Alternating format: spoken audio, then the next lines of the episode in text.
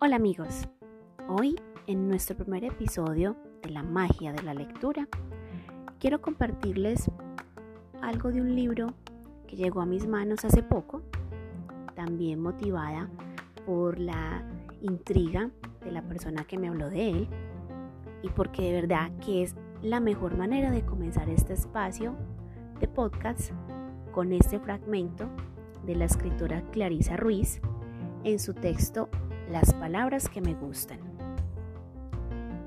Me gustan las palabras, me gusta oírlas, me gusta decirlas, me gusta verlas en el papel, me gusta como me gustan las piedras de los ríos, las flores, los frascos, los bichos, las frutas, la tierra caliente, las fotos, los dibujos, la música.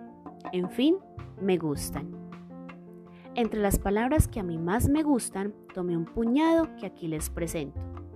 Son palabras que gustan a mis oídos y a mi boca, como cáscara o raíz. Palabras que me invitan a soñar, como acuarela, galaxia o jaguar.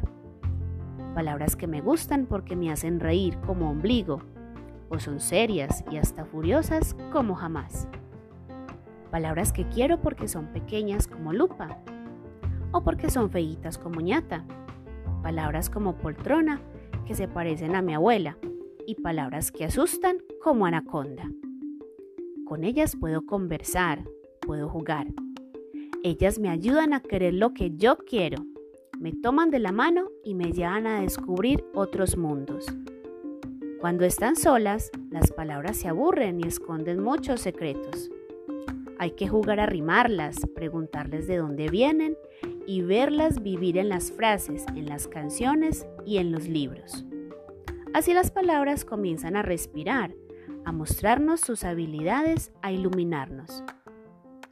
Yo estaba triste por dejar muchas palabras hermosas fuera de este diccionario, pero me di cuenta de que las palabras son como esas muñecas rusas que uno abre y encuentra otra, y la abre y encuentra otra. Y es así como por el arte de las palabras mismas, en este libro pudieron entrar muchas otras que a mí me gustan. Abriendo una palabra, ella se transforma en otra. La oruga se volvió crisálida y la crisálida mariposa. Las palabras, como bien dicen los profesores y los diccionarios, tienen raíces, pero además yo agregaría que también tienen frutos y semillas. Todos tenemos palabras que nos gustan mucho. Para finalizar, te dejo esta inquietante pregunta. ¿Y para ti, cuáles son tus palabras preferidas?